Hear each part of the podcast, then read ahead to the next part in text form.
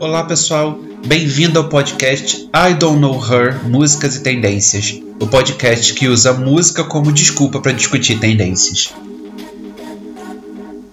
A cada episódio nós escolhemos um tema do Zeitgeist e usamos músicas para exemplificar como aquele tema pode influenciar nossos comportamentos, hábitos de consumo e estilos de vida.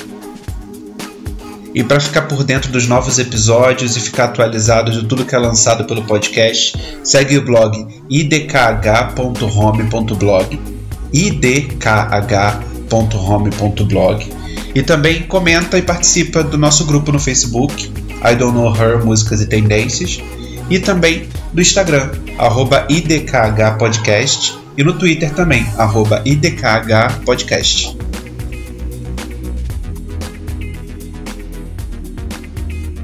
Olá pessoal, estamos aqui em mais um episódio do podcast I Don't Know Her e hoje com um tópico muito bom, que é uma parte 2 do episódio que a gente já gravou. Quem já escutou o episódio 6 com a maravilhosa Velma Real, a gente falou de neogender, a gente falou de drags, de pessoas brincando com a feminilidade, com a masculinidade. E foi uma conversa super legal. E agora a gente vai explorar um outro lado desse tópico que é o no gender. A gente vai falar sobre a questão das identidades de gênero e como que hoje em dia essa questão de gênero já não é mais aquela questão que a gente fala do masculino e feminino. E para discutir isso, a gente tem aqui três convidados super especiais. Um deles nem é mais convidado, já é elenco fixo. Elenco né, fixo! João Bafa, o designer, ilustrador, super artista aqui. Hoje eu vim assistir só. Vim comentar, comentarista. Enaltecer, só duas pessoas. eu só vim enaltecer. E a gente tá aqui também de volta, a segunda participação da Ana Dunlop. Tudo bem, Ana? Tudo bem, eu quero ser a Regina Navarro do programa, dá licença. Muito maravilhosa. Amo, amo. a Maravilhosa. psicóloga do programa, dá licença. Sim, a, a Ana já é psicóloga do programa, então, já tá. Que a Ana é psicóloga, ela é especializada, especializada em terapia gestalt. E ela também é counselor psicológica, então, tipo, quem precisar de uma counselor aí, algum apoio, então pode cont- contactar a Ana. Gente, façam terapia gestalt, tá? Vai mudar a vida de vocês. Sim, maravilhoso. E aqui nós temos o nosso grande convidado de hoje, a pessoa super especial, o grande Kaique Teodoro! Ei, O gatíssimo, lindo Kaique Teodoro. passei mal. Ele é um homem trans, é ator, é cantor, é modelo. Ele tá lançando agora o single novo Me Provoca pelo Universal Music. Tudo bom, Kaique? Tudo, foi um prazerzão estar aqui. Muito obrigado pelo convite. Tô muito feliz de estar com vocês, trocar esse papo aí. Ah, muito bom, Kaique. Eu fiquei muito feliz quando você aceitou. É, para quem tá ouvindo agora pela primeira vez o podcast, a gente gravou um episódio já, como eu falei, o 6 com a Velma Real. E a Velma Real fez um feature com o Kaique numa música Velma Veneno. real! E foi aí que eu conheci o Kaique, que é Mara. O Kaique é Mara, gente. Vocês têm que ouvir o Kaique Teodoro, ele é maravilhoso. Eu fiquei muito feliz, Kaique, por ter aceito mesmo. Oxi, não tinha como recusar esse convite. Eu passei mal, gente, dá licença. Nossa, eu tô vermelho aqui. Ah, a gente passa mal com as fotos do Kaique no Instagram. Ah, Jesus, sim, que é fotos, que Não homem. é? Não, sem comentário. Cries amo. pansexual. e aí, já dando o spoiler do episódio de hoje, nós vamos falar sobre identidade de gênero. E pra gente começar a entrar nesse tópico, primeiro eu quero começar a explorar a música, que é o grande gancho do nosso podcast. Nós exploramos a música que tem se tocado hoje em dia, os artistas, e ver como que eles têm trabalhado esse tema. E por isso que eu quero ouvir de vocês o que vocês têm ouvido de músicas recentes hoje em dia, em 2019. Vamos começar por você, João. Então, o que você tem ouvido? Logicamente, eu vou começar com uma música do Kaique. Ah, Ah, Chama Boiceta, maravilhoso. Gente, boy, esse termo. É maravilhoso. eu amei esse termo, boiceta. Eu amei Dom 150, que é um funk proibidão do Kaique e é a melhor coisa do mundo, o funk. Ele é bem direto ao assunto. É, eu ouvi essa semana e fiquei viciado. Já botei, já botei nas minhas listas de músicas curtidas no Spotify. Tá lá, já ouço sempre. Mas eu vou falar três músicas que eu tô ouvindo muito. Na verdade, duas que eu tô ouvindo muito e uma porque merece, assim, uma estrelinha, assim, uma coisa. assim. uma é a do Kaique, é a Dom 150, que é um funk maravilhoso, como eu já falei. Tem How Do You Sleep, do Sam Smith, que é Mara, aqueles homens Sim. sem camisa dançando. Eu preciso ir pra uma festa pra dançar igual. Amanhã, por favor. Por favor, por favor. Porque eu quero requebrar o meu quadril sem camisa daquela forma. Vamos sábado. Com a mão- com a mãozinha Não, na é- é- cara. É, é o Vogue narcoléptico. É maravilhoso. Você faz Vogue com sono. Gente, tem coisa melhor. É a coisa Ai, maravilhoso. Né? E o Sam Smith, agora no- nos últimos meses, sei lá, é, disse que ele é queer, então já tá aí uma identidade diferente do, da heteronormatividade, né? E, e a música da estrelinha, que eu quero dizer, é que assim, não é uma música que eu adoro, mas ela tem muita importância, principalmente pra gente aqui em Portugal, eu acho. É, a Madonna lançou um CD que põe os 20 dedos que ela tem no colonialismo, ela, ela esmurra essa ferida do colonialismo, né? E ela lançou uma música que se chama Batuca. Maravilhosa essa música, o clipe é maravilhoso. Maravilhoso, né? E ela convidou um grupo de batuqueiras que mostra um pouco da cultura de Cabo Verde e o clipe, como estão sendo os últimos clipes dela, são muito engajados na coisa do colonialismo e tal. E assim, eu adoro a música, exceto a voz da Madonna. Já falamos aqui que a voz não é o forte da Madonna. Enfim. Então, mas justamente por isso que eu tô falando da Madonna, porque ela consegue dar voz a pessoas que merecem ter voz, não é de hoje, né? E você, Ana, seus destaques? É, eu tô numa vibe ultimamente de clipe. Eu tô assistindo muito clipe e como eu assisto muita coisa no YouTube, né, principalmente porque a parte de psicóloga eu faço curso de sommelier, então eu tenho assistido muita coisa no assunto e, e sempre aparece na playlist e a gente fica ali curiosinho, começa a ver ou então algum amigo indica. Vou repetir a música do João, que é do Sam Smith, do How Do You Sleep, que eu amei. Maravilhoso. Amei o clipe, amei, achei maravilhoso. Eu achei tudo do clipe é maravilhoso. A fotografia do clipe é maravilhoso, ele tá maravilhoso, tá tudo maravilhoso. Ele tá É. dançando super bem. Eu não sei Ele se ele. quebrou muito aquela coisa do, do cantor de soul perfeitinho em inglês, né? Que ele vinha imitando uma coisa meio Adele. Ele tá maravilhoso, tá uma delícia, tá tudo de bom. Também ando meio viciadinha no Todrick Hall por, pela Ah, performance. Vou destacar o Nails Hair, Hips and Heels. Eu sei que já foi falado aqui, inclusive Sim. no, no, no primeiro podcast, mas não tem como. Thales. Do episódio É, passado, gente. Sim, sim, sim, sim. Tem um outro que eu até compartilhei, que é I Like Boys, que eu gosto muito também. Que é muito bom. e a playlist que eu deixo rolando quando eu tô escrevendo artigo ou qualquer coisa assim, que é a, a playlist. São duas playlists que eu revezo. Uma é Indie Party. Como vocês disseram, tem sempre uma pessoa que é meio indie, meio rocker, meio drag. Uhum. Então, e me enquadro nisso aí, né? Meio Mogli. E a soundtrack do Big Little Lies, que é maravilhosa e tá sempre ali. E é engraçado que a Mariana já falou dessa soundtrack num episódio que nós gravamos de nostalgia. Ela falou Sim, sobre sim, sim, falou. É muito boa mesmo. É excelente. A série é muito boa, né? Não gostei muito do final, não. Achei que faltou, ficou uns buracos, não vou dar spoiler da segunda temporada. Mas assistam porque a série é maravilhosa, com atores e atrizes maravilhosos. E Meryl Streep, maravilhosa, que dá vontade de dar um soco na cara dela. Tirar todos os dentes da boca Não dela. é? Não, mas a É, gente vê a foda, né? difer- né? A gente vê a diferença da atuação dela para as outras, assim.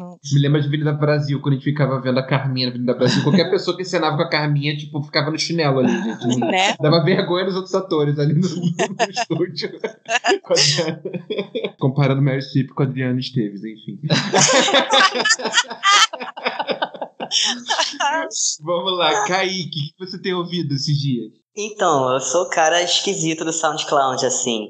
Mas indo no mainstream, assim, né? No, nos artistas do Spotify, enfim. Uhum. É, vou falar de Flash Pose, que não tem como não falar dessa música, esse lançamento maravilhoso de Pablo Vittar com Ah, sim. Charlie. Foi incrível. Sim. Teve um lançamento recente também da cantora Dana Lisboa, que é uma trava de São Paulo foda. ah, O single chamado Censura. Olha, muito bom. Bastante dando bastante stream pra Mana, porque ela merece. Ela tem uma voz incrível aí, super recomendo. Ana Lisboa. Dana Lisboa.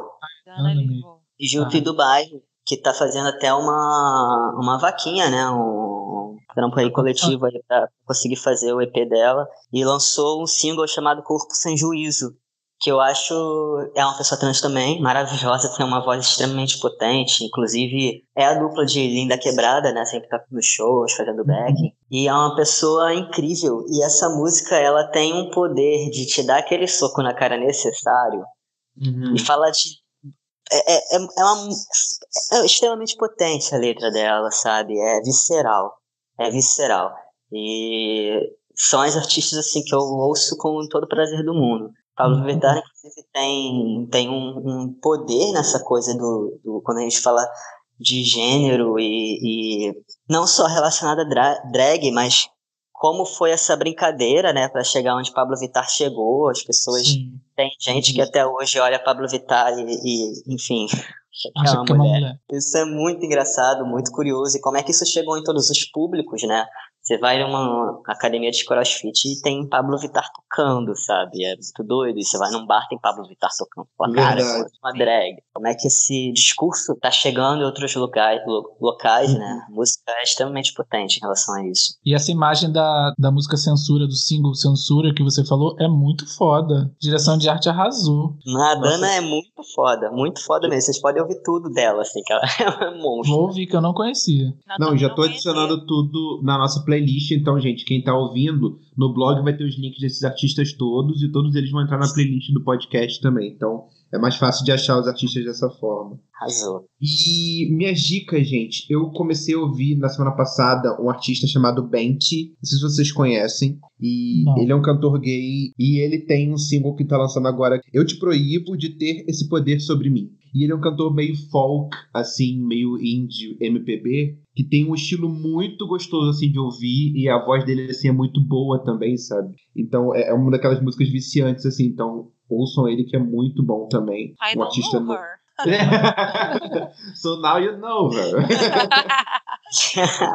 E, e eu também tenho ouvido ah, o Kaique Teodoro, já falou aqui do, do Dom, e eu ouvi também Me Provoca. Eu, eu amei aquela, aquele sonzinho Me Provoca, que é um sonzinho viciante, uma batida meio RB e pop nacional dos anos 2000, assim, sabe? Misturado. Sim. Que no finalzinho tem uma coisinha de funk ali também, sabe? Isso. Muito bom, Taca adorei. todos os liquidificados nessa porra. Tipo assim, somzinho muito viciante. Você fica aquela musiquinha. Você fica com aquela coisinha Parece, cabeça. E aí eu também tenho ouvido Billie Eilish, que é Bad Guy, que é uma música que tá tocando muito, né? Mas eu ouvi muito mais essa semana em solidariedade a Mariah Carey, que agora é o momento militante. Ai, meu Deus. We need to Leve. talk about Mariah Carey. Abracem os seus carneirinhos de pelúcia. Por quê? Essa semana um cantor chamado Lil Nas X. Deixa eu contar a treta, a treta da semana. Ele é um cantor negro, gay, e tá cantando uma música que migra o hip hop com o country, então é uma coisa super é, é, disruptiva assim, nos Estados Unidos, né? Country é a música mais é, redneck, mais ali conservadora dos Estados Unidos. E surge um cantor gay negro cantando de roupa de cowboy num cavalo, uma música country com hip hop, sabe? Isso foi super Uhum. disruptivo e ele conseguiu conquistar os charts. E ele tá completando 17 semanas em number one. E ele está batendo o recorde de Mariah Carey em 96. Passou 16 semanas com a música chamada One Sweet Day. Eu queria falar só sobre a importância desse momento. Não, porque é é sério, tipo assim, o Lil, Lil Nas X ele tá fazendo uma coisa muito boa. Acho que ele tá trazendo um discurso e um posicionamento que os Estados Unidos precisa hoje em dia, que é tipo um cara negro gay ali, tipo, entrando num lugar ali que, tipo, que ele não era um lugar é, que ele era bem-vindo antes, e agora conseguindo 17 semanas de number one. Mas eu preciso falar que ter o number one nos anos 90 era muito mais difícil. Porque Ai, eles precisavam ir à loja, comprar um single físico, ou precisavam pegar no telefone, ligar para as rádios pedindo a música, e Mariah conseguiu isso, com 16 semanas consecutivas. Porque na minha época era muito mais difícil. E hoje em dia, a pessoa não conseguir number one, eu tenho que convencer as pessoas a fazer streaming no Spotify. Então, tipo assim, é um nível de dificuldade diferente. É. Então, não vamos desvalorizar a coleguinha Mariah Carey, pelo feito dela. E ela teve 79 semanas em number one, com 12 singles diferentes nos anos 90. Então, quero saber quem vai fazer isso, ok? Hashtag pronto falei, mic drop. Muito. Pronto, e assim nós encerramos o bloco dos destaques de 2019. Vamos vamos ao nosso tema de hoje. E para começar a nossa conversa sobre esse tema, eu queria destacar a questão do Gender Fluid Generation. Isso foi um termo que foi cunhado pelo The Guardian. Eles começaram, eles escreveram um artigo em 2016 para falar sobre como a, a, juventude hoje em dia eles não consideram mais o, o ser masculino ou ser feminino como gêneros absolutos como que até ser não binário ou, ou masculino feminino não são mais classificações padrão aos olhos dessa nova geração. E que existe um conceito que começou a ser discutido mais, que é o gender fluid, que são pessoas que têm identidades diferentes de gênero. E a gente queria desconstruir um pouco desse conceito de gênero tradicional e conservador que muitas pessoas ainda têm na cabeça, com a ajuda dos nossos convidados aqui. A Ana Dunlop, ela tem um TCC que ela escreveu sobre isso, e o Kaique ele tem uma vivência muito grande de vida que ele pode trazer de experiência também, para a gente discutir um pouquinho essa questão das identidades. E para começar nossa discussão, eu abri um link das Nações Unidas que traz um, uma lista de várias identidades de gênero, e eu vou colocar lá no blog também. E eu me surpreendi em descobrir que as Nações Unidas reconhecem 96 tipos diferentes de identidade de gênero. Eu fiquei chocado, assim, porque eu não imaginava tanta variedade. E o Facebook, oficialmente, ele tem 36 identidades de gênero diferentes que as pessoas podem preencher no seu perfil pessoal. Só 36? Achei que fosse mais. Não, é verdade. É, é até para as 96 das Nações Unidas, é. né? Mas se a gente for considerar o Facebook como uma coisa mais, mais mainstream que a gente tem hoje em dia, Sim. já é uma coisa, tipo, muito abrangente. disruptiva, né? Mais abrangente também. E Nova York também é, é, tem agora a possibilidade de 12 identidades de gênero diferentes para as pessoas colocarem na sua identidade. Então, pessoas que tiram identidade em Nova York, elas têm 12 opções de gênero, não é só masculino, homem e mulher. Elas podem colocar homem, mulher, non-binary, é, é, podem colocar trans man, trans woman, e, e, tem mais outras opções que eu esqueci agora também. E aí eu queria colocar na conversa para vocês, por que vocês acham que há tanta dificuldade das pessoas entenderem e reconhecerem o conceito de identidade de gênero? Vou começar com você, Ana, que tem mais essa pesquisa aí. Na verdade, a identidade não binária ela não é uma coisa nova. Ela já existe há muito tempo e em muitas tribos antigas, em vários países do mundo, já se usavam, identificavam, eles tinham os nomes próprios deles para classificar pessoas que se consideravam com mais de um gênero ou com nenhum gênero. Né? E também algumas tribos elas consideravam o homem masculino, o homem feminino, a mulher masculina como um gênero à parte é, e pessoas que transicionavam, que também era bem comum, né? Isso tudo antes da colonização, do cristianismo e de toda a religião e positivismo que a gente conhece. Isso Nossa, já... eu não sabia disso, mesmo antes da colonização, assim, já havia transição. Existia. Existia. Na verdade, se fala sobre isso desde a época de Platão, né? Platão, no texto dele do Banquete, ele fala sobre o mito do andrógeno, que é um ser criado por Zeus, que ele era ao mesmo tempo homem e mulher. Uhum. Então, daí você já começa nas lendas, nos mitos, falando gregos e tal, da antiguidade, falando de sociedade ocidental, se falar nesse ser, era um grande ser redondo, gigante, que tinha uma cabeça de homem e uma cabeça de mulher, quatro braços e quatro pernas, tinha os dois órgãos. Então uhum. já se falava sobre essa questão do ser andrógeno, né? A partir, uhum. a partir desse mito, geraram outros mitos. Um deles é a questão da cara metade, mas isso aí já é outra discussão, né? Mas existiu esse ser ambíguo. Tem um outro mito que é o Tiresias, que ele é transform... ele é um homem que ele vai subir uma montanha, ele vê duas serpentes fazendo sexo, copulando, e ele mata a fêmea. Então Afrodite transforma ele em mulher. E ele passa anos da vida tendo a experiência como mulher. Depois ele sobe o mesmo monte e vê o mesmo outro casal de serpentes copulando, e aí ele mata o homem, né, o macho, e aí uhum. Zeus transforma ele em homem. É então, um voyeur de serpente. É um voyeur de serpente com raiva, né, porque ele mata a serpente. E então ele, ele é como se fosse o primeiro, o primeiro sacerdote, né, ele foi considerado um sacerdote que passou pela experiência dos dois gêneros. Então uhum. você já tem isso há muito tempo, falando, na Indonésia se tem cinco tipos de identidades diferentes das tribos da Indonésia, sendo uma que é o homem feminino, outra que é a mulher masculina, o que tem dois gêneros, além uhum. do homem e mulher. Tem na Tailândia tem na Polinésia, no México pré-colombiano, na Índia, que são as até passou na novela Caminho das Índias, fala, mostravam as mulheres trans, né, que eram as hijras, uhum. que eram é, mulheres trans que eram é, consideradas na novela, elas eram consideradas como uma sorte. Você dava é, dinheiro para elas porque trazia sorte, mas na verdade elas são bem discriminadas. Uhum. E na América do Norte, as tribos dos Estados Unidos e do Canadá têm os Two Spirits, que são uhum. seres que têm de, vive dentro do, do, daquele corpo um espírito de homem e um espírito de mulher.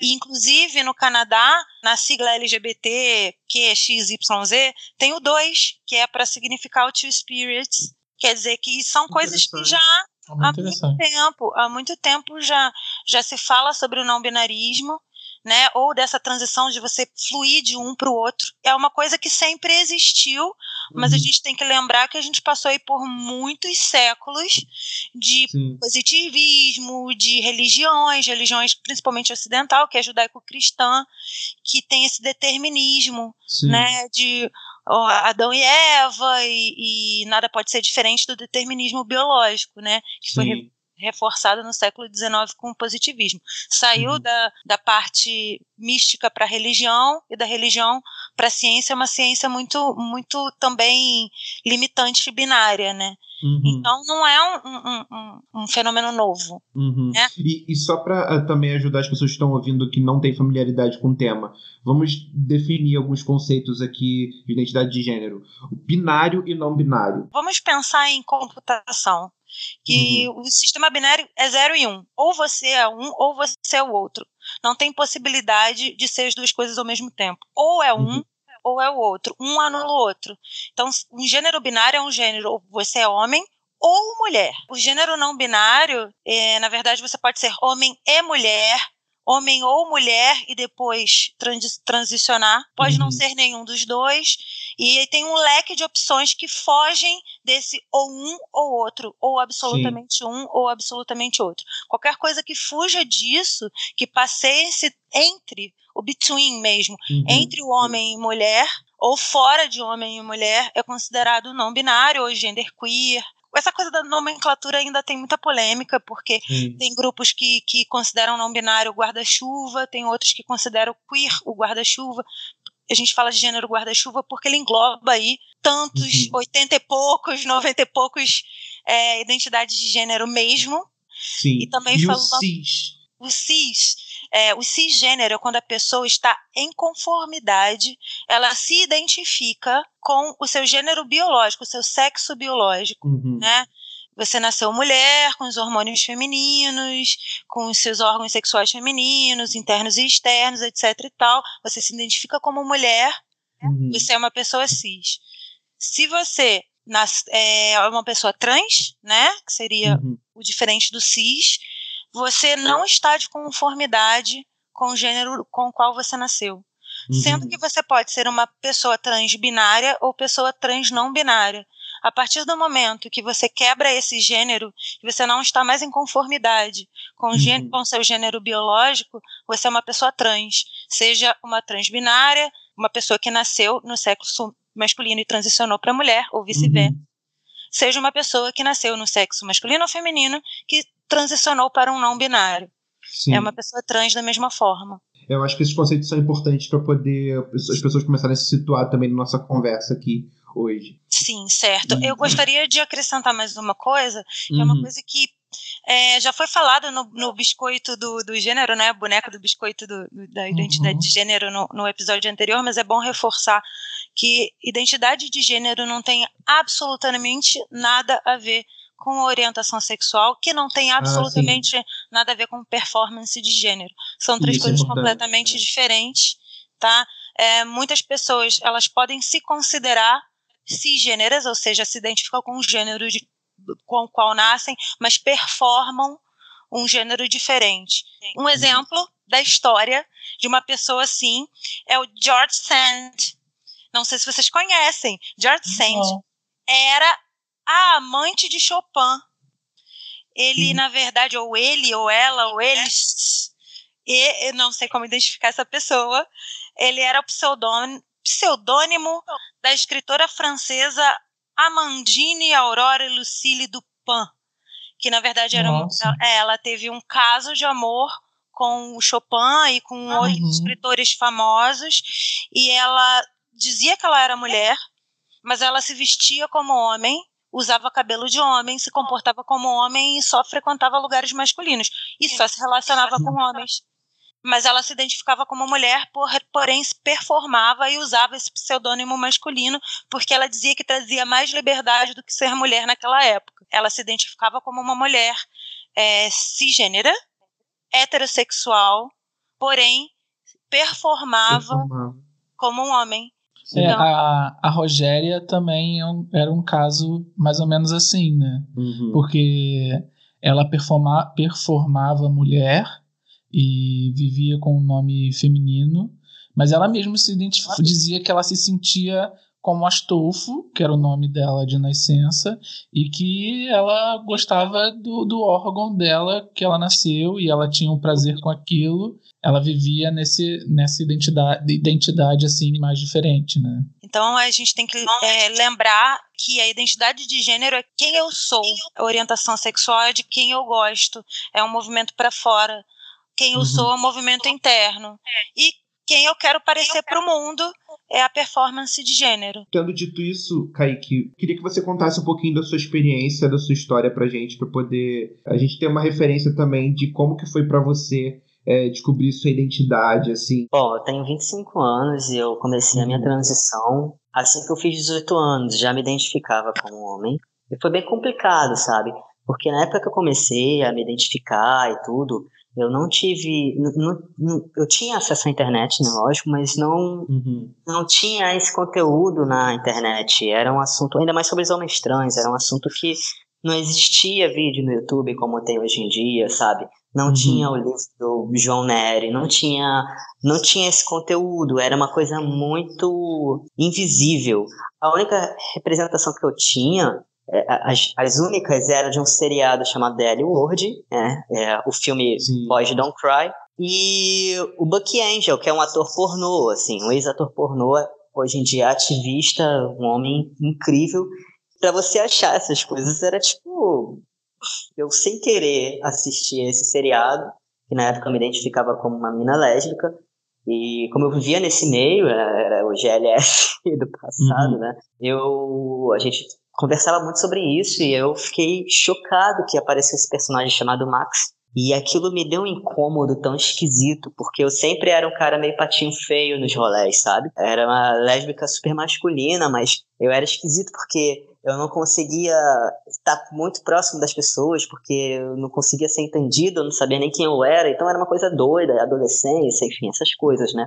E aí eu tive um espanto e eu entrei em um conflito muito sério numa depressão ferrada assim na minha adolescência. E tive que ir psicólogos que foram bem, bem cruéis assim, não tinham também formação nenhuma. Talvez nem formação, inclusive, porque falaram coisas pesadíssimas. É, foi bem pesado. Ai, foi bem uó, bem uó. E aí eu, eu. Cara, foi uma cagada, assim, que eu descobri que existiam homens trans no Brasil, no Rio de Janeiro específico. Porque eu sempre fui dessa coisa de ter banda e aí, numa dessas procuras por integrantes da minha banda, eu achei um baterista, que era um homem trans que estava começando a transição dele.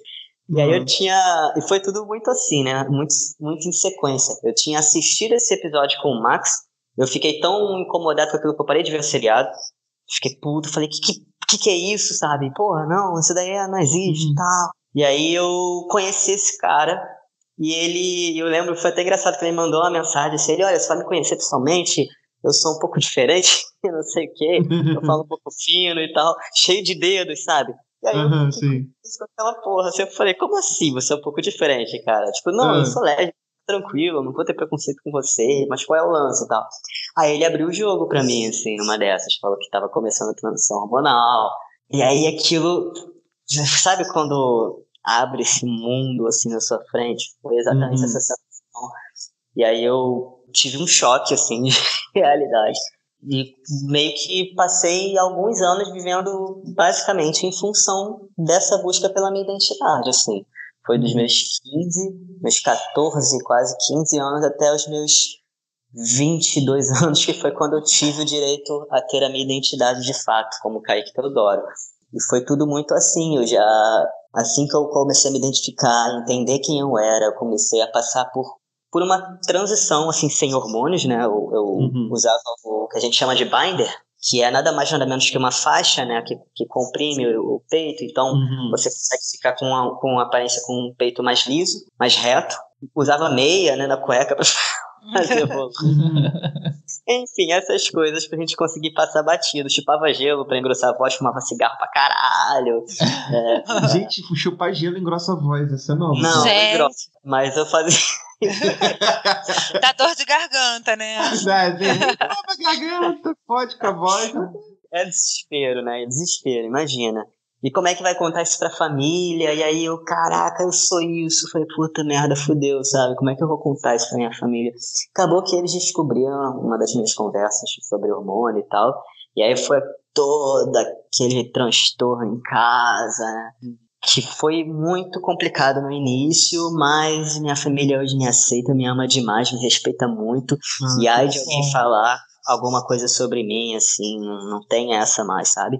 Mas e no início. família é muito conservadora? Eles eram, eles eram.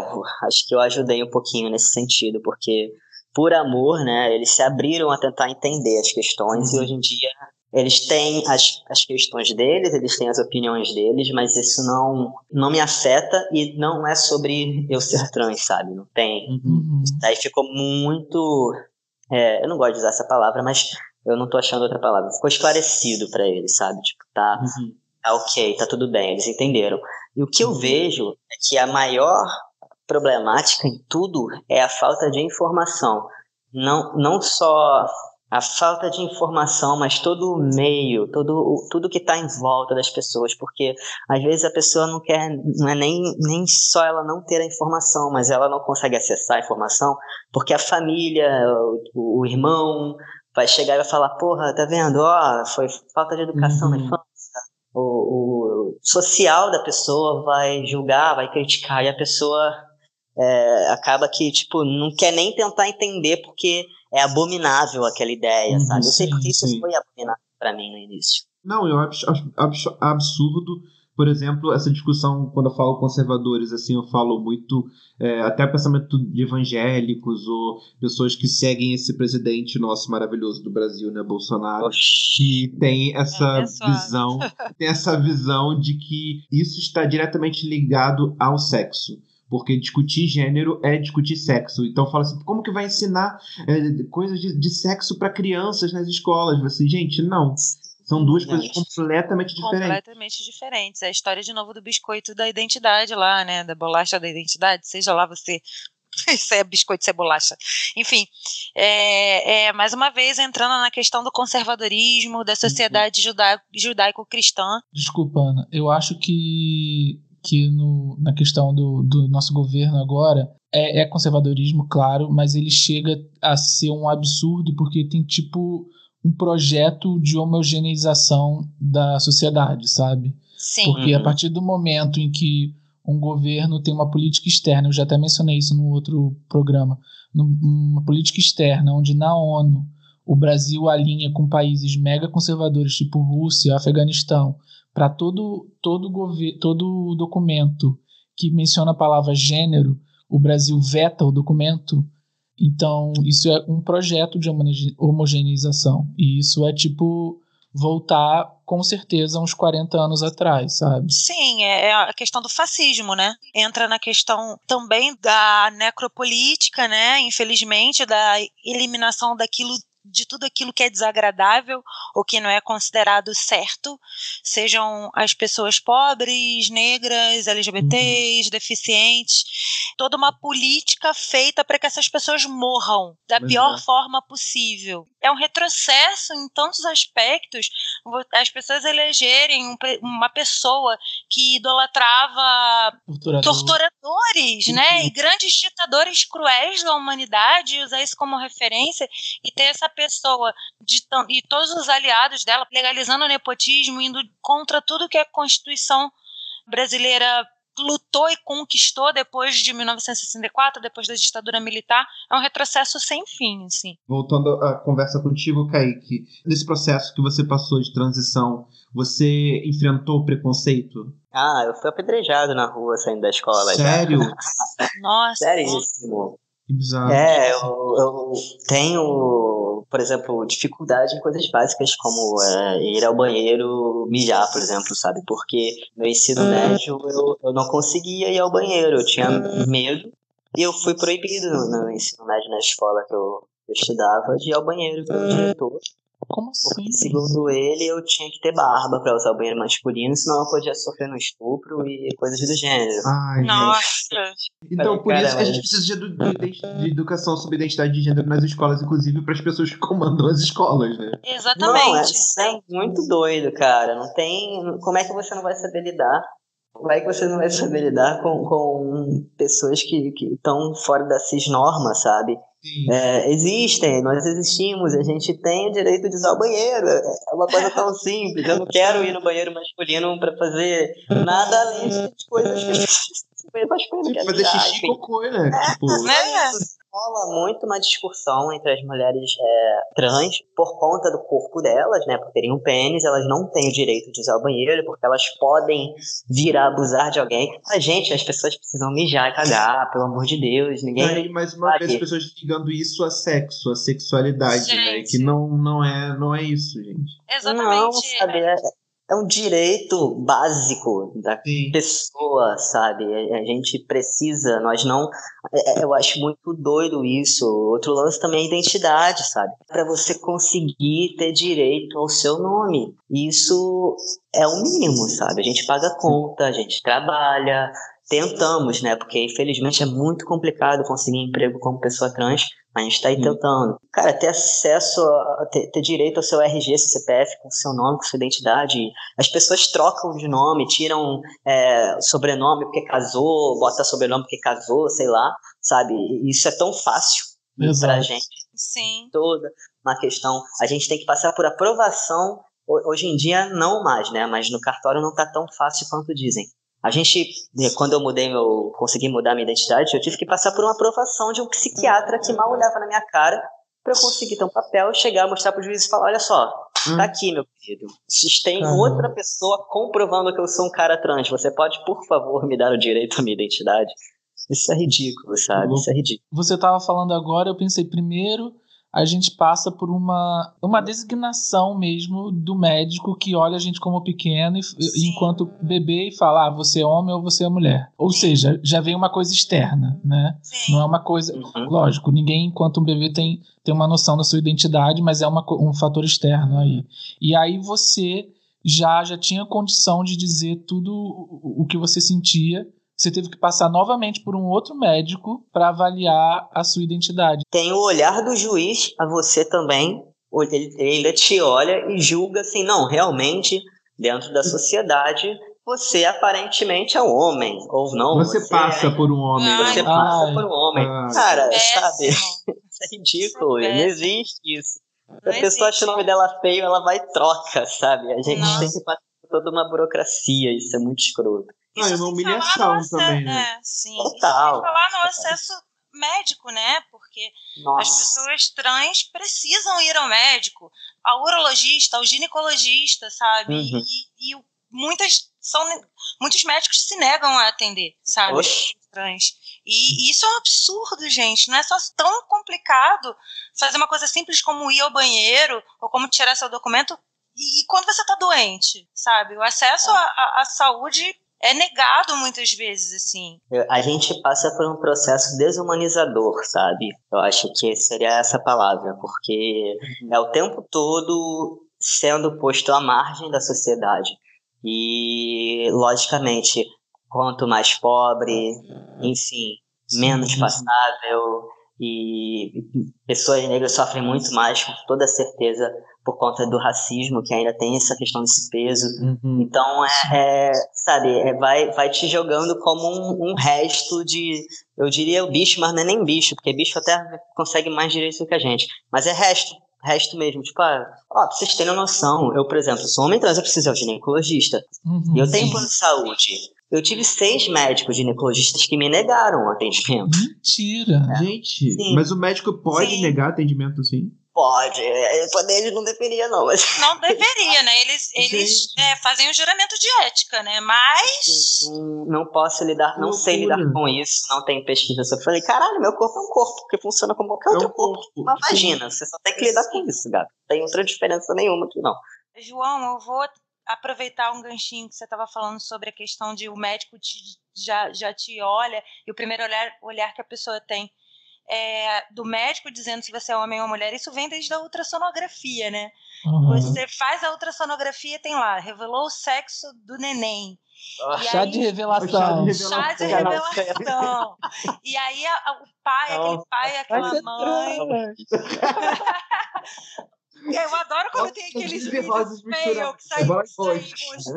Que sai roxo no bolo, corta o bolo tá roxo. Eu falei, esse aí é dos meus. Você tem aquele pai, aquela mãe que tem aquela expectativa. Pô, meu filho vai ser pegador, vai ser jogador de futebol, vai ser. A minha filha vai ser princesa, vai ser ba- bailarina. Então, já tem uma projeção de um Uhum. papel de gênero, de uma identidade que é imposta. Gera assim, toda uma expectativa. E É. a criança, tipo, não fez nem um mês. E nem nasceu ainda, a tá é, Nem tem nenhuma sabe. pessoa de fato ainda. né? Não, ela tá na barriga. Ela tá na É, barriga.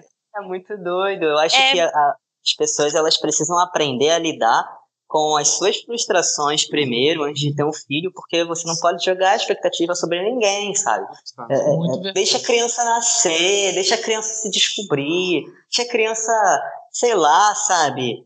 Ser alguma coisa quando ela tiver que ser alguma coisa, sabe? Dançar balé quando ela tiver com, com, com uma idade para começar a fazer essas coisas, se ela quiser fazer essas coisas, sabe?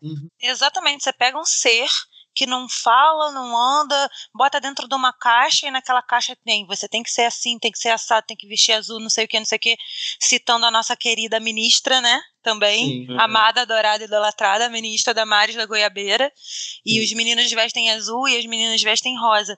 E, no entanto, a gente já tem muitos, e, e fica a dica para o pessoal, de leitura sobre questões de gênero, começando com Simone de Beauvoir, que ela já Amo. falava é, sobre papel de gênero e falava que você não nasce mulher, você se torna mulher pelos papéis que são que são impostos. Ela já falava sobre isso, né? Ela junto com Uhum. Foucault e a maravilhosa ou maravilhoso Judith Butler, porque ela se identifica como não binária. E o seu livro Questões de Gênero, que fala muito sobre a fluidez de gênero. Eu tô Ele- querendo ele- ler esse livro. Esse livro é, tipo, necessário pra É vida. Bíblia, é Bíblia. É, E, e ele fala sobre essa questão da fluidez de gênero, fala como é uma escolha, nem sempre é uma escolha, né? Muitas vezes é, é um processo de poder. Uhum. Você pertencer a um gênero cisgênero entre homem e mulher é um processo de poder. E o Sim. quanto a construção de gênero, e eu posso também depois citar alguns estudiosos da psicologia social que falam sobre identidade nessa questão da alteridade, né? Daquilo que é, da, daquilo que, que eu me identifico, eu me identifico, eu sou aquilo que é diferente dos outros e aquilo que é igual aos outros. E como a identidade passeia por isso, pela alteridade. É, nem sempre, e isso é todo um processo de autorreflexão que durou muitos anos, como o Kaique mesmo falou, o quanto ele refletiu, o quanto ele frustrou, o quanto ele recalcou essa questão da transição de gênero, e isso é uma autorreflexão. Que eu sou de verdade é parecido com isso? Eu nasci com esses órgãos sexuais, eu me identifico com o que isso representa, ou eu não me identifico? A gente aprende a ser um gênero. A gente não é, a gente aprende. exatamente. Exato. Até porque, gente, fala sério, olha só, tu olha assim pra criança, vamos lá, criança é, antes dos seis anos. A criança quer brincar, a criança não tá, tá pouco se lixando se o carrinho é, ela pode brincar com aquilo ou não, ela quer se divertir, ela quer brincar. Então, tem, cara, é, é tão óbvio, é uma coisa que você percebe isso, sabe? Durante esses momentos dessa, dessa primeira infância, assim, tipo, não tem gênero ali, a criança só quer brincar e ela só quer curtir aquele momento ali, não tem essa de é, é, é, ela não tem essas questões enraizadas, ela começa a ter por conta da própria, da própria criação. Tipo, olha só, filho, você não pode brincar com isso daqui, não. Eu vou te dar fogãozinho, vou te dar bonequinha e tal. Então ela vai, vai associando e vai normalizando aquilo e sendo condicionada aquilo. E da mesma forma que a gente aprende, a gente aprende a transgredir porque a gente aprende a se identificar, a gente aprende, e por isso é importante, mega ultra importante, reforçando o estudo de gênero, sim, não de sexo, mas de gênero nas escolas, porque é necessário que as crianças, os adolescentes aprendam a refletir, a questionar e a transgredir se isso for o que é o que ele se identifica, essa transgressão de Tanto gênero, de identidade. Ele, quanto para respeitar o outro. Também. Para tentar prevenir a questão do bullying. Sim. Né? Sim, exatamente. Normalizar, é uma questão de diálogo, sabe? Uhum. A, a, às vezes a, a, pessoa pratica aquele, aquele bullying ali, aquele preconceito ali, porque ela, para ela, aquilo é um bicho de sete cabeças, é uma aberração. Uhum. Quantas vezes eu já ouvi falar isso, sabe? Eu sofri bastante bullying no ensino médio. E essas pessoas que que eram as mais pesadas, assim, inclusive, hoje em dia se identificam como pessoas bissexuais e tal, me tem nas redes sociais e falaram comigo, pediram desculpas e, uhum. e, engraçado até que comentaram que, nossa, o fato de você ter se identificado como uma pessoa trans, ter se aberto a isso e tal, fez com que eu tivesse, é, sabe, um bichinho dentro de mim que estivesse falando alguma coisa e eu não conseguia entender aquilo, e, enfim. É... é muito bom, né? Que você muito fez isso, você fez esse papel, fazer com que as pessoas tenham uma alta reflexão e transgridam aquilo que, que é a uhum. norma dita, né? E que é essencial, porque transgredir a norma é algo da natureza. Deveria ser considerado normal. Não tem nada mais normal do que transgredir a norma, não tem nada mais uhum. natural, digamos assim, do que transgredir uhum. a norma. Transição de gênero, inclusive, existe no, no, no reino animal, né? Então. É, é verdade, é verdade. Né? Muitas espécies transicionam. Então, por que não normalizar? Né? Por que não, não colocar isso como norma, como regra, ou como uma natural transgressão da norma padrão imposta, né? Então, é um, fica aí a reflexão. Judith Butler, a maravilhosa, leiam. Uma, você falando, a Ana falando agora em transgressão da norma e tal, é, eu queria perguntar pro, pro Kaique, ele estava ele tava falando de uma questão na escola que o próprio diretor, ou seja, a autoridade máxima do colégio, que supostamente tem que, tem que dar apoio a quem estuda lá, estava sendo contra a, o uso do banheiro. é, o uso do banheiro, Sim. a vivência, né, de uma pessoa dentro de um colégio tem que ir ao banheiro. Então, a vivência dele. E eu queria saber, Kaique, como é que foi, tipo, você transgredir essa norma, assim? Era uma pessoa muito mais acima da, da sua posição ali como um aluno. Como é que você. Você, você buscou uma, uma ajuda e uma representatividade que você viu em algum lugar? Como é que foi isso? Cara, eu sempre fui um cara meio punk, né? Eu sempre gostei, fui criado por uma família militar, fui criado pelos avós, meu avô era militar, era católico, era um cara extremamente conservador, então eu já tinha um pouco esse pique dentro de mim, sabe? Uhum. Falei, ah é, tá bom, vai ser assim, vai ser assim. Eu falei, então beleza, chefe, já é, beleza, tranquilo. E eu continuei usando banheiro masculino. Muito bom! É isso aí, arrasou. Eu, eu dava umas voltas, assim, mas era, vou te falar, era um, era um baita de um rolé, porque tinha os coordenadores que circulavam pela escola, né, em alguns momentos, e os coordenadores eles davam mais voltas, eu já sabia as voltas que eles davam, eu simplesmente fazia caminhos que eles não passavam uhum. ia no banheiro. Mas era tipo uma coisa meio ninja, sabe? Pra eu uhum. conseguir dar uma mijada. Era, era até uma birra, porque eu tava com aquilo tão forte para mim que eu falei, cara, eu não vou me sujeitar a baixar a cabeça para esse cidadão que não tem noção nenhuma do que essa porra tá falando. Se acontecer algum caso de abuso dentro de um banheiro de uma escola, isso é muito mais monstruoso do que qualquer outra coisa. Não precisa de barra. Eles podem fazer isso na rua. Isso não existe, sabe? É, então eu vou usar o banheiro masculino, vai ser isso. Se acontecer alguma coisa, vai acontecer alguma coisa em qualquer lugar. E fui. Uhum. E foi assim que eu terminei o ensino médio. E, e chamou a atenção essa questão também. É muito importante aqui destacar a quantidade de pessoas trans que não terminam o ensino médio. É justamente não terminam, às vezes, nem, nem o, o, o fundamental, né? O, o, no caso, a oitava série, gente, eu tô velha. eu não sei mais uhum. contar esse sistema. É, como é que isso é chamado? Eu também não sei. As pessoas não terminam, elas não terminam pelo bullying.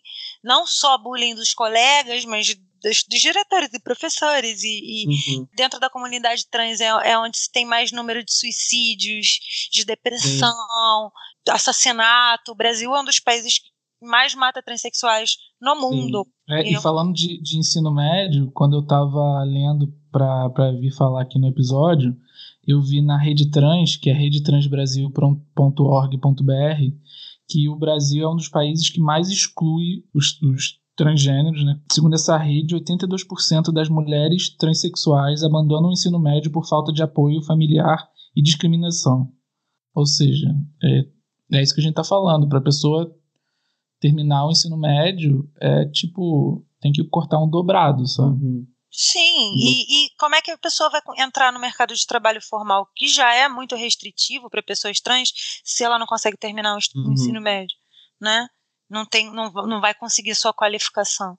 Uhum. É, é, complicado. Eu tenho uma amiga trans, que é a Andrea Brasil, ela tem um, um programa de capacitação de pessoas trans para justamente tirar as pessoas, as mulheres trans das ruas, da prostituição é, que é o Capacitrans. Se vocês ah, puderem seguir. Casaco, casaco dela. O, aquele casaco, né? O Moletrans. maravilhoso. Andréia é maravilhosa. É uma das melhores pessoas que eu conheci na vida. Uma guerreira, uma vencedora. Ela, é ela fez faculdade. Ela é maravilhosa. Sigam Como é que ela. É o nome é Capacitrans. Ah, Capacitrans. O nome dela é Andréia Brasil com Z.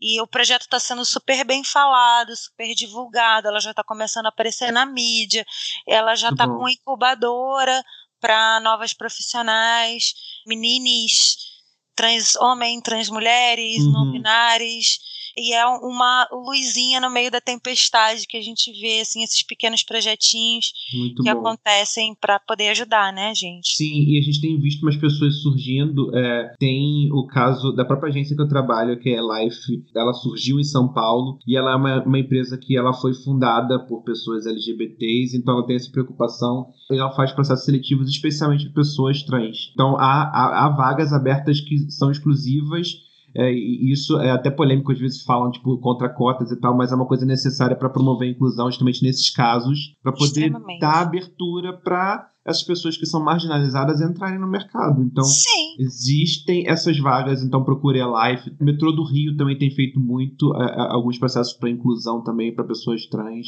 Sim, algumas redes de, de, de, loja também, tipo Renner, né? Eu acho uhum. que algumas têm feito também. E aí a gente tem que lembrar do nosso abençoado, mais uma vez, presidente, que uhum. cancelou, né, naquela universidade, não me lembro o nome da universidade, vocês lembram? Que ele acabou com as vagas, com as cotas. Era no Recife, se eu não me engano. No Recife. Necropolita. Nordeste à frente do seu tempo e o cara vai lá e. Exato. Gente, Nordeste é meu país. Se um dia eu voltar para o Brasil, vai ser por Nordeste. Sim. Cada vez mais me identifico também, Nordeste. Né?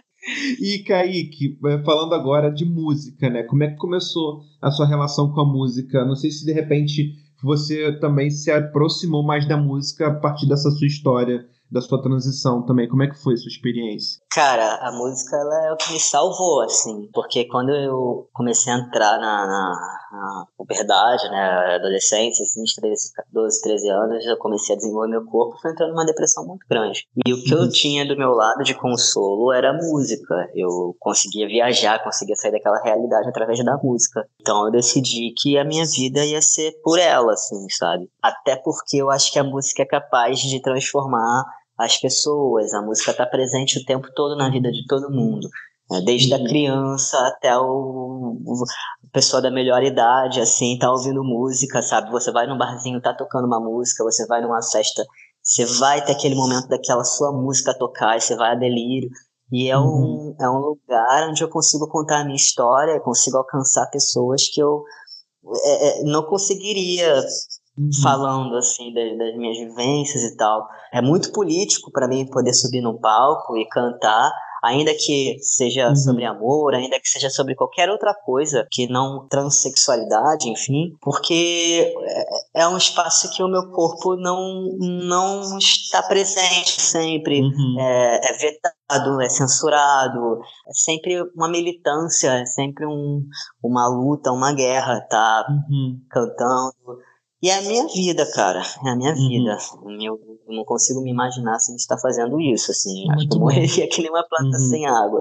E é curioso você falar isso, questão de difícil você performar, que é um espaço que o seu corpo próprio é um posicionamento ali, né? E hoje em dia a gente tem visto, eu particularmente, isso é uma coisa minha, eu tenho percebido muito mais drag queens surgindo é, na, na, cultura pop, a gente falou isso com a Velma também, e, e eu comecei a observar também muitas, algumas mais mulheres trans aparecendo também. Mas curiosamente, é, é muito mais difícil ver homens trans nesse meio da cultura pop e da música em geral, assim, né? Você sente mais dificuldade, de repente, para você entrar nesse meio por você ser um homem trans, assim, de repente, mais que uma drag, por exemplo? Ah, sem sombra de dúvidas. É, primeiro porque drag queen é uma, uma questão de performance, né, artística. Uhum. Então, é, por trás tem uma pessoa cis ali. Uhum. Então, tem toda a questão dos privilégios cis, sabe? Ainda uhum. que esteja performando, ok, mas convenhamos, Pablo Vittar abriu uma puta de uma porta, assim. Então, tem surgido muitos talentos e as pessoas estão conseguindo mais espaço por conta do brilho. Mas ainda é um lugar que é um pouco mais confortável do que o nosso.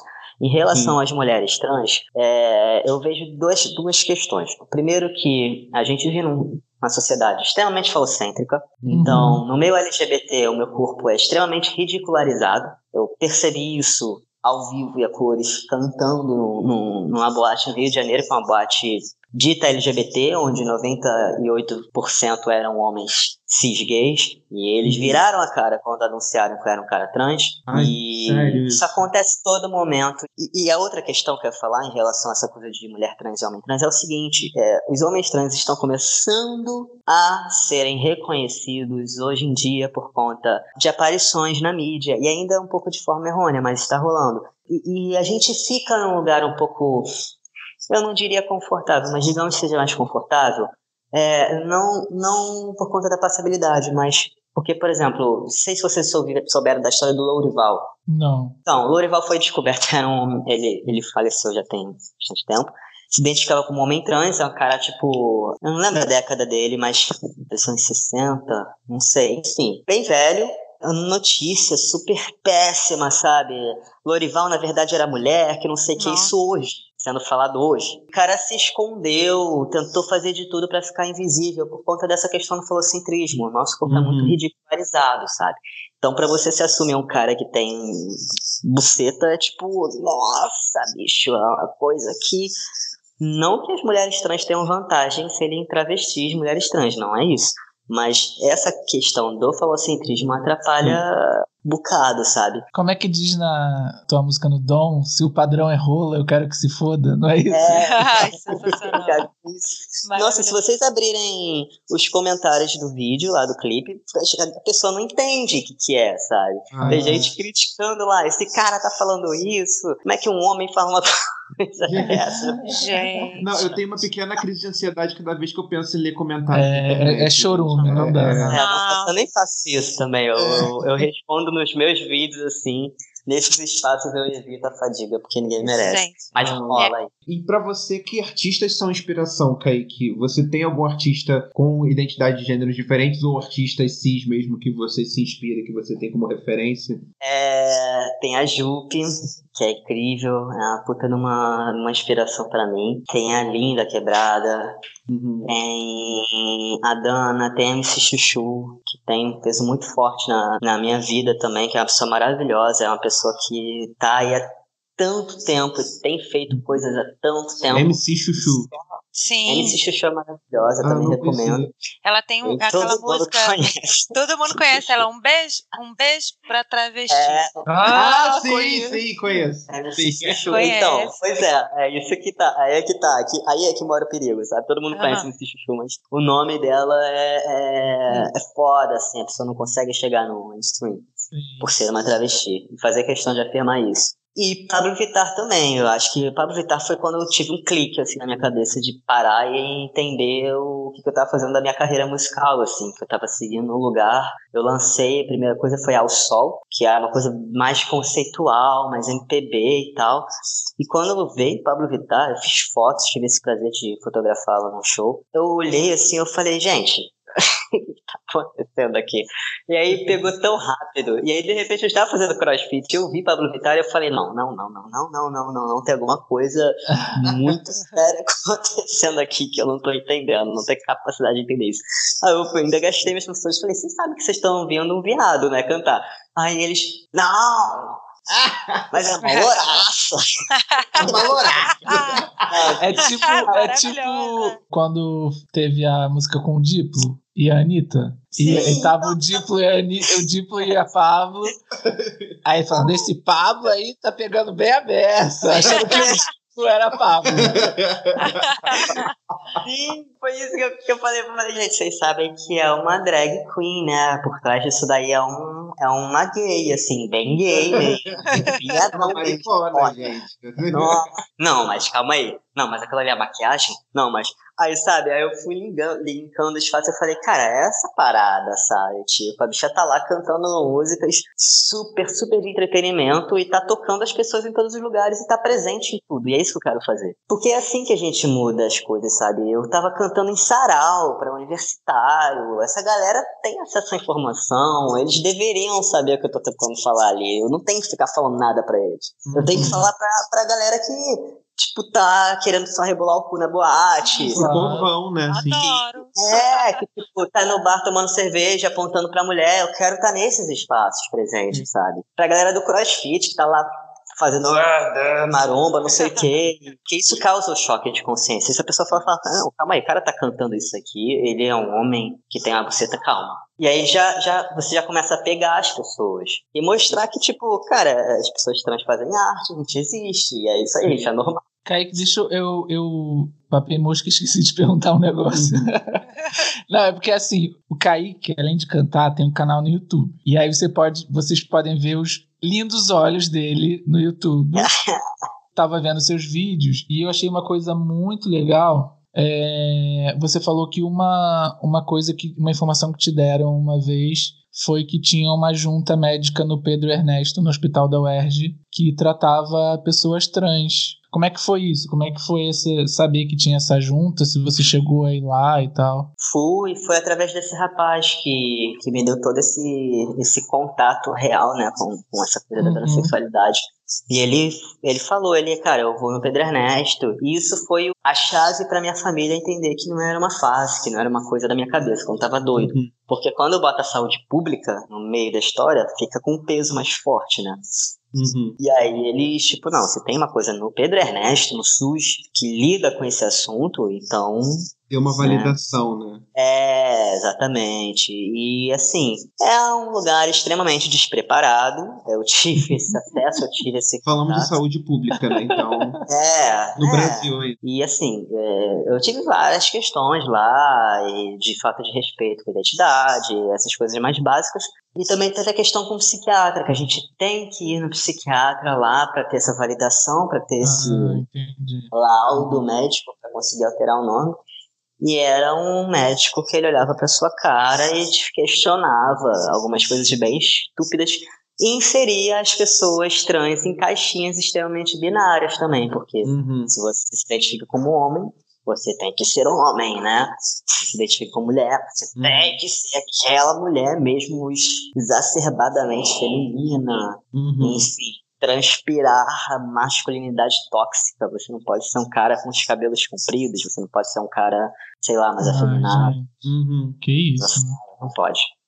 Senão você perdeu o seu direito ali ao laudo, é foda. E aí, uma questão que eu vou estender agora para o João e para Ana é que artistas que vocês veem hoje em dia é, trabalhando bem esse tema, que são referências para você? Hoje em dia, acho que quem trabalha bem essa questão do gênero, da quebra de gênero, é o Lineker a Lineker, uhum. né? Que agora ele, ele, olha, gente, que feio. Ela começou a gente não tem o Day, né, nos Estados Unidos, que é tão mais não, fácil. Né? Mas na verdade.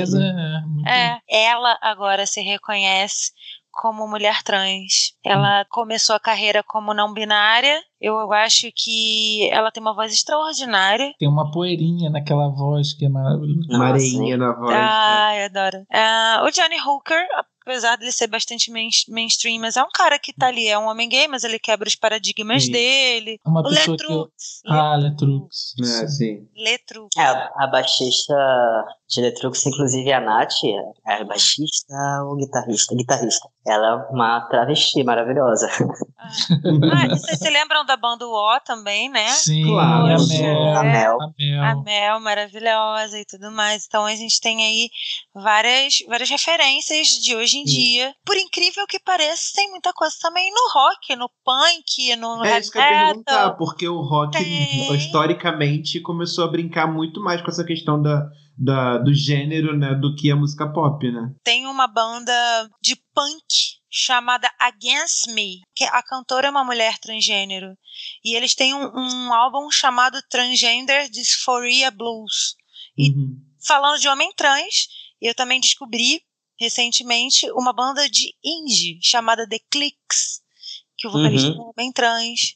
Tem, a gente tem muito isso no rock. A gente tem Uhum. as- a- algumas é, ex-drags do RuPaul que se identificam hoje em dia como mulheres Ah, trans, verdade. que também são Peppermint agora a Peppermint, a cantora, mas tem muitas outras que estão aí também como referência, né? E João também. Ah, eu, eu acho que a Ana falou várias pessoas que eu gosto, assim. Acho que eu queria adicionar duas pessoas só.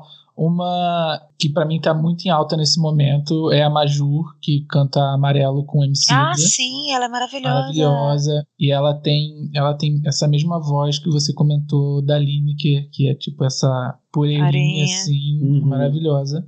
E ela participou de um festival no Rio, que é um festival português, que é o Eminente. Então, eu tô louco para que o Eminente, quando acontecer aqui em setembro, outubro, que ela venha, sabe? Tô esperando que, que isso Uhum. aconteça para eu conseguir assistir um show dela. Uma outra pessoa que é muito mainstream, eu acho hoje em dia ela é bastante mainstream, mas que é muito politizada, e apes- apesar de ser muito mainstream, é super politizada, é a Janelle Monet, que Ai, maravilhosa. sim. maravilhosa, Sim. maravilhosa. Não dá, não dá, não dá. não Ela- dá, ela- não dá. É. Se identifica como queer, se eu não me engano, agora, pelo menos foi a última coisa que eu li.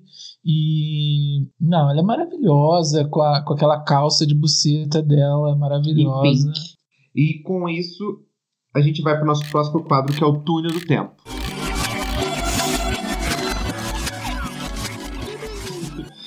E já pegando esse gancho dos artistas que nós falamos do passado, é, eu queria mencionar mais alguns exemplos aqui, que eu fui fazer uma busca histórica de quais foram os primeiros artistas que surgiram na música, é, se identificando como trans. O exemplo mais antigo que eu encontrei foi do Billy Tipton. Ele foi o primeiro cantor homem trans no jazz nos Estados Unidos. Nem sabia como é que é o nome. Billy Billy Tipton. Tipton. É, depois eu coloco no blog também esse nome. E só que ele não se identificou como trans na época, não se assumiu como trans. Ele simplesmente é, era uma mulher que queria frequentar os bares de jazz e, e estar no meio dos músicos, só que era um meio proibido para mulheres. E Uhum. ela começou a se vestir de homem e eventualmente ela começou a se identificar é, como homem e começou a transicionar mais secretamente. Então, desde que é, o- ele começou a frequentar aqueles espaços, ele sempre se colocou como homem e as pessoas nunca descobriram que, na verdade, ele estava em transição. E teve um outro exemplo também, que foi o Wilmer Little X Broadnecks, que aí foi um caso mais extremo, que ele era um cantor gospel é, nos Estados Unidos e cantava em grupos a capela. E ele transicionou também para homem e nunca contou para ninguém. E só foi descoberto que ele era um homem trans depois que ele morreu. Foi examinado lá para poder ser enterrado. E no caso, as pessoas que conviviam com ele descobriram que ele era um homem trans, porque na época ele nunca tinha revelado isso. É, e teve vários casos desse depois desse que eu comecei a investigar de pessoas que eram trans, mas nunca se assumiram e ou só era descoberto depois que morriam, sabe? Porque isso dificultava a entrada dessas pessoas assim nesse meio musical, né? Eu queria ver se vocês lembram de alguma do, do- historicamente assim, João. O exemplo que eu tô meio obcecado agora é muito engraçado, porque a Ana também pensou neles e depois a gente acabou que a gente pensou junto nesse mesmo exemplo no, nos anos 70 no Brasil, durante a ditadura, teve um grupo que se chamava Dizzy Croquettes. Uhum. E foi assim, eles lançaram o grupo no auge da ditadura, ou seja, quando teve o ato institucional 5 que fechou o Congresso Brasileiro, eles lançaram um grupo onde eram 13 homens que performavam no palco e debochavam de tudo, assim, debochavam da forma é, de se falar, debochavam da sociedade, debochava do, do, próprio gênero e tal. Foi uma coisa muito importante, assim, porque foi um início de, de uma geração de artistas do Brasil. Vários artistas bebem na fonte do Dizzy Croquete, como uhum. Ney Mato Grosso, Sim. a Cláudia Raia. Todos o... os atores que fizeram TV Pirata. Exato. Sim. Ah, e o Agostinho Carraro, Cardoso. O é, Pedro Cardoso. O próprio Pedro Cardoso. Pedro Cardoso foi beber nessa fonte. Você vê as pessoas que foram impactadas por isso. E aí eu achei um, um, um colega, é um artigo dele falando sobre os Dizzy Croquetes. E, e eu fiquei meio assim alucinado sobre eles porque eu não conhecia quase nada e o quanto eles foram importantes para no momento assim de tiro, porrada e bomba literais no Brasil, uhum. eles ajudaram a combater essa loucura no Brasil com arte, sabe? Eles souberam. Eles tinham até uma frase que, que, que é meio. Eu acho meio polêmica, mas eles, eu acho que eles levavam para um lado positivo da coisa, que eles falavam assim: ah, a gente não é homem nem mulher, somos gente. É, eu acho que com isso eles estavam tentando dizer assim: tem homem, tem mulher e tem várias outras outros tipos de gênero aí que vocês precisam prestar atenção nisso, sabe? E você, Kaique, você tem referências assim do passado de pessoas trans na música, por exemplo? Hum, não, não. O máximo são essas referências do, do Brasil, né? Que nem são tão passado assim, que é a Mel, Alice Chuchu, essa hum. galera. Assim. A, a, internet ela vem democratizando essa coisa, né? Então, assim, de hoje em dia esse diálogo está sendo mais estabelecido. E você, Ana, tem percebido isso também? Sim, quem eu posso dar como referência. Claro que a internet te dá acesso a muita coisa, então muitas, muitas vezes a gente escutava músicas. Eh, a gente, os nossos pais, os nossos avós, escutavam música no rádio, ou no máximo na nossa geração via, via MTV para ver a cara do artista. Sim. É. E a gente não tinha acesso a quem, qual era a figura que estava ali apresentando aquela música, e a internet traz isso muito claro pra gente. Uhum. Eu posso citar muita coisa, gente, do passado. Começando pelo David Bowie, ele uhum. mesmo uhum. era um transgressor de gênero. Tinha um personagem Zig Stardust que ele era um alienígena, ele não era nem homem nem mulher. Sim. Então eu acho que a gente pode pegar o David Bowie da década de 70 como referência de um queer, um não binário, né? E próprio David Bowie nunca nunca é, se identificou como homem. Então eu, eu bato palma, sou fã, fã séria do David Bowie, assim. Queridinho. Eu, tipo, sou viúva dele. Desse nível, assim.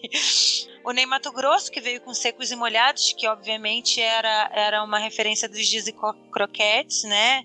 Com toda aquela indumentária que também quebrava gênero pra caramba e secos e uhum. molhados. Acho que a gente pode falar também do, dos ballrooms que foram tão na, na, década de 80, né?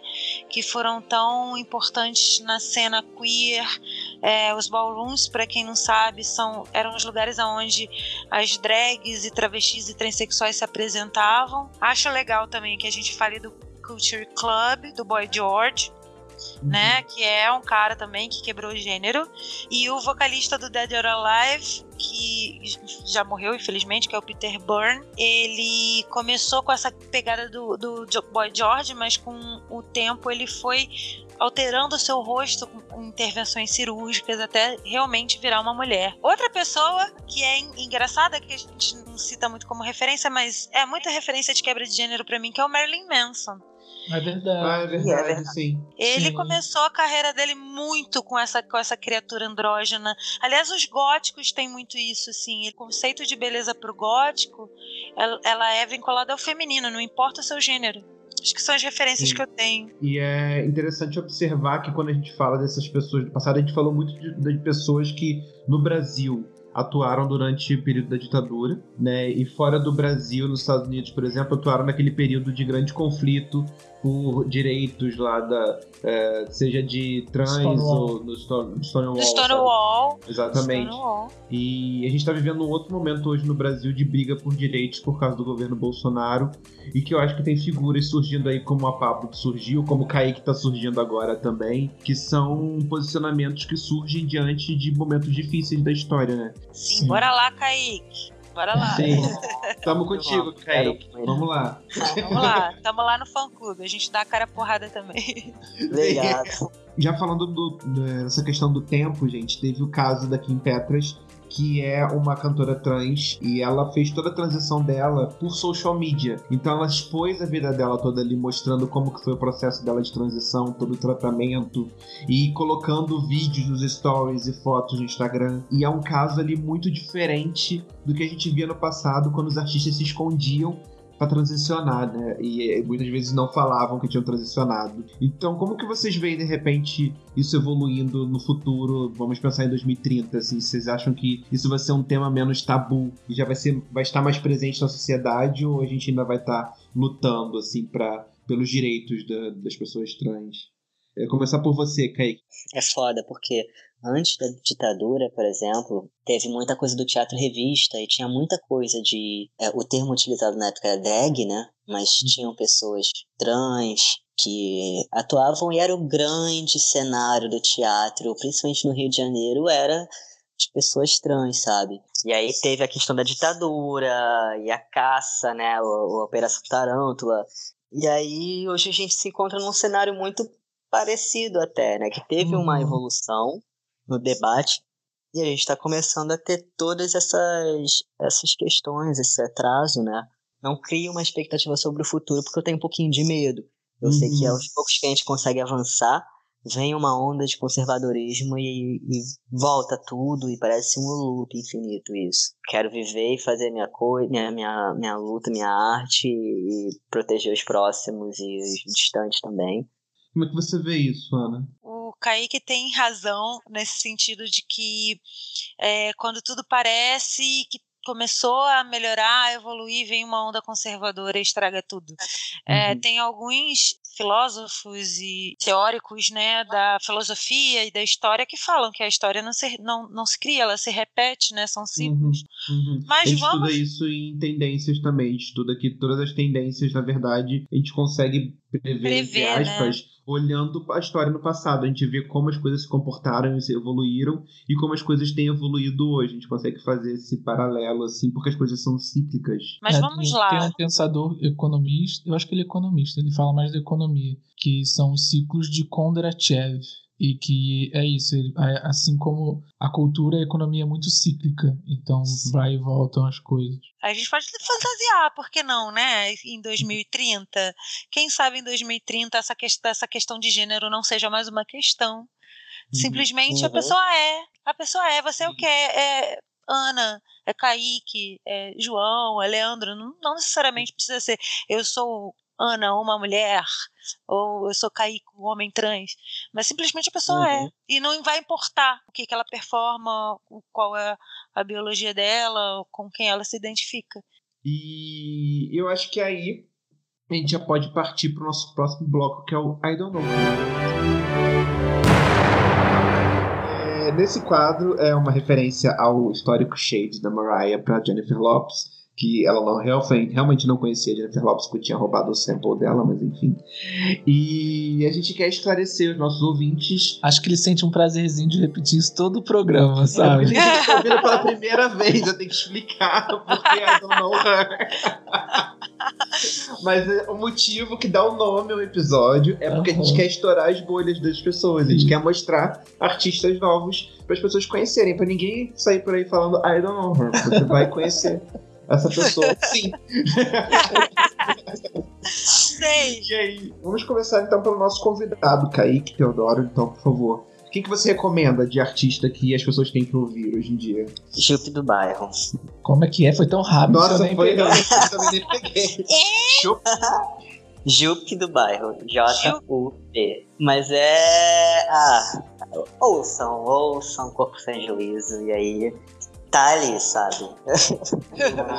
não, não é necessário real uma descrição dessa artista maravilhosa, porque ela fala tudo nessa música. Essa música é incrível e é necessária, assim. Então, já tô aqui, já colocando os favoritos então pra ouvir. O do bairro Corpo Sem Juízo.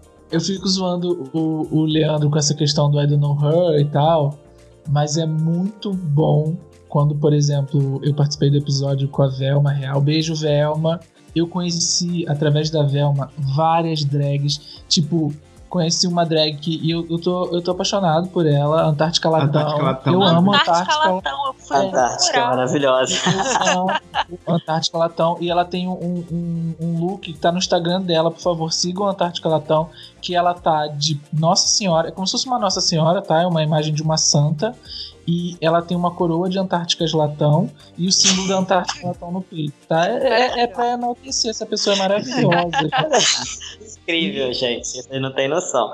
Ao vivo, a performance é maravilhosa. Você já Ai, viu, Kaique? vem pra Lisboa. Já, eu tive o Disco de prazer. Lisboa. A gente quer um tour, olha, vem tour assim, Kaique cantando, com. Velma também Antártica fazendo Latão. featuring, e traz É. a Antártica Latão aí pra fazer um lip sync. For Aí, ó. Olha Please o, o show to perfeito. Lisboa. Eu nunca ia conhecer a Antártica Latão se não fosse pela Velma naquele episódio. Assim como, por exemplo, Júpiter Barra, é muito provável que eu não ia conseguir furar minha bolha o suficiente pra conhecer se não fosse agora pelo Kaique falando, sabe? Então é muito Uhum. legal isso. Isso a Dona Her, João, já que você já tá na fala. Então, meu I Don't Know Her, pela primeira vez, não vai ser de música. Vão ser dois documentários. Bem assim, cult. Eu acordei bem cult hoje, sabe? eu, vou falar, eu vou falar dois documentários. Na verdade, são dois documentários que têm um storytelling muito parecido. Tem um, um- uma forma de montar a história muito parecida. Uhum. O primeiro é o, o- o documentário que se chama Dizzy Croquette, que eu já, já falei, tô, tô repetindo aqui, mas é um documentário da Tatiana Issa. E o, o outro documentário é Divina Divas, que eu assisti aqui em Lisboa, que é da Leandro Leal. E os dois, eles tratam mais ou menos da mesma forma que são as duas diretoras contando como elas cresceram no meio dessas artistas e como é que foi crescer no meio dessas artistas e olhar para trás agora enquanto adultas e ver o quanto elas eram importantes e como foram importantes no crescimento dessas crianças, sabe? O, a Tatiana Issa, por exemplo, com o Dizzy Croquette, é, um, é o documentário mais premiado do Brasil até hoje e é muito legal ver, assim. Eu, eu fiquei muito feliz de, de, de achar essa referência, assim. E é interessante que os dois documentários é, foram de- desses dois momentos que a gente falou no túnel do tempo, né? Tipo, um documentário da época da ditadura e um documentário nesse, nessa era do governo Bolsonaro, assim, que procuram dar voz a essas minorias aí que não são vistas pela sociedade, né? Que não tem voz na sociedade. E o seu, Ana, seu I Don't Know Her? Ah, meu I Don't Know Her vai para uma série, um seriado de TV. Todo mundo tem que assistir, que é o Pose. Quem não viu ainda, veja. Que é- maravilhoso. É, veja Pose, é, um- é um- um- uma série do Ryan Murphy, que fez American Horror Story, American Crime Story, fez Glee. Todos os atores principais da série são pessoas trans. E são Isso é- maravilhosas. Isso é incrível, sim. Isso é incrível, são pessoas negras trans, pessoas latinas.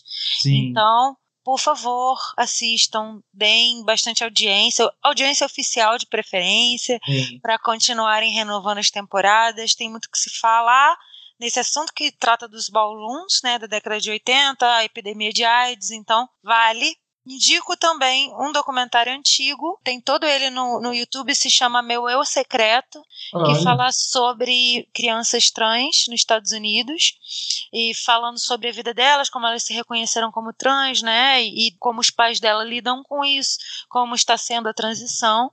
E uma das estrelas desse documentário, ela é estrela de uma série da TLC chamada Vida de Jazz, que é a história de uma menina, né? Nasceu no sexo biológico masculino, mas se identifica como, como mulher, e como a família, a partir dos quatro anos de idade, assumiu aquela criança, né? E todo o processo de transição é dela, se não me engano, a última temporada, ela tá com 18 ou 17, ela fez a transição mesmo, né? A operação de redesignação. E para finalizar, uma lista muito linda que a Billboard recomenda de artistas, de cantores, né, de músicos. É, são uhum. Eleven Transgender and Non-Binary Musicians You Need to Know. Várias das pessoas que a gente citou aqui hoje estão nessa lista maravilhosa, os clipes são maravilhosos, todos excelentes. Procurem sobre eu vou colocar, Eu vou colocar todos esses links lá no blog do podcast também, idkh.home.blog, vai estar tudo lá também. Ah, falando em pose, que a Ana falou, é, sigam os atores de pose no Instagram. Eles são maravilhosos, Sim. eles são maravilhosos. Em especial a Indy Amor, ela é maravilhosa, ela Sim. se posiciona politicamente. Ela dá uns posicionamentos ali que, tipo. Você fica chocado. Chocado, um soco no estômago, sabe? Ela, ela é muito boa. E... e o Billy, Billy Porter, e ele também é maravilhoso no Instagram. Muito bom. E o meu I Don't Know Her vai para uma cantora trans também, que eu descobri essa semana quando eu fui pesquisar pessoas que estavam se destacando nos Estados Unidos ou na música internacional. E descobri a Cher Diamond mas eu fiquei apaixonado pela voz dela e é uma mulher trans negra cantando umas músicas super fortes. E tem uma música especial dela que é o single mais recente que é Don't Shoot que fala sobre a questão da, da violência contra negros nos Estados Unidos. E, e, ela conta um pouco da história dela crescendo também que aos 19 anos foi expulsa de casa aos tiros pela mãe. E ela o tempo todo reforçando ali eu não quero contar isso para me vitimizar. Eu quero contar isso para poder as pessoas saberem que isso existe. Porque eu sou só uma peça desse mundo e tem milhares de pessoas passando por isso agora. Então, é, eu tô contando isso para vocês terem noção do que, que estão fazendo com as pessoas trans no mundo, sabe? E, e, é um soco no estômago mesmo as letras delas. Tem uma outra música também que é. é I Am Her. I Am Her, isso. Também é incrível a letra, assim, sabe? E a voz, aquela voz de soul, sabe? Aquela voz bem. Me lembrou um pouco a Lineker. É, é, a voz dela ali, porque ela tem aquela, aquela areinha na voz também. Ai, que é maravilhoso, Sim. né? Mas é. ela tem aquele vozeirão americano também, sabe? Aquela coisa, uma mistura de Lineker com Jennifer Hudson, sabe? Imagina sim, a junção. Sim, sim. É muito bom, muito bom. Então ouça Shea Diamond, ela merece muito esses streamings também. E eu fiquei chocado o quanto que ela não tem é, tantos, uh, tantos listenings no Spotify. Realmente, o fato dela se colocar como trans e, e, colocar esse assunto faz com que ela segregue grande parte do público dela, sabe? É, mas mesmo assim, ela tá ali colocando a voz, se politizando e fazendo, trazendo essa mensagem super necessária. Então, é, ouçam e, e, se tornem fãs também, porque ela é maravilhosa. Eu já sou fã dela, assim, incrível. Sim. E assim nós encerramos o nosso episódio de hoje. Ah! ah. Muito obrigado. Ah. Ele é tratado, muito... né? Pô, foi incrível, gente. Incrível demais. Muito obrigado, Kaique, pela disponibilidade, pela correria. Quase gravando dentro do Uber. Nossa. Me desculpem. Não, não tem problema nenhum. Tá ótimo. Tá ótimo. Obrigadão mesmo, gente. Eu vou, vou fazer com que Dom toque aqui em Portugal, porque eu quero boa. dançar essa música na boate. Boa, boa, também quero. Vamos fazer, vamos fazer contadinhos com DJs agora. Vamos é, lá. Isso aí, Olha, vamos lá. passarinhos. Passarinhos disseram que de repente ah. esse ano haverá Kaique na Europa. Vou querer dar um pulo oh, aí. Oh, já gostei. Olha, tá com Disseram por aí, então pessoa maravilhosa, que energia. Muito sucesso na sua carreira e que venha os torneios internacionais. Vem para Lisboa, come to Lisboa. Muito obrigado, gente. Muito obrigado pelo espaço, por estar trocando essa ideia com vocês. Está sendo muito enriquecedor e muito gostoso também. Obrigado mesmo. Ai meu Deus. Tá foi? Não, porque tá um maior barulhão assim. É, eu tô ouvindo aqui também, mas não tá um barulhão não, tá no fundo assim. Agora foi alto. Interferência aqui, gente, alienígenas tentando. É o Bolsonaro. É, bloquearam, Estão censurando. Fala três vezes no espelho que ele aparece te mandando esse negócio aí, tá ok. Ele aparece cortando o cabelo, né? Ai, que horror. Valeu, gente. Beijão. Boa noite aí. Beijo. Boa noite. Tchau, tchau. Beijo grande.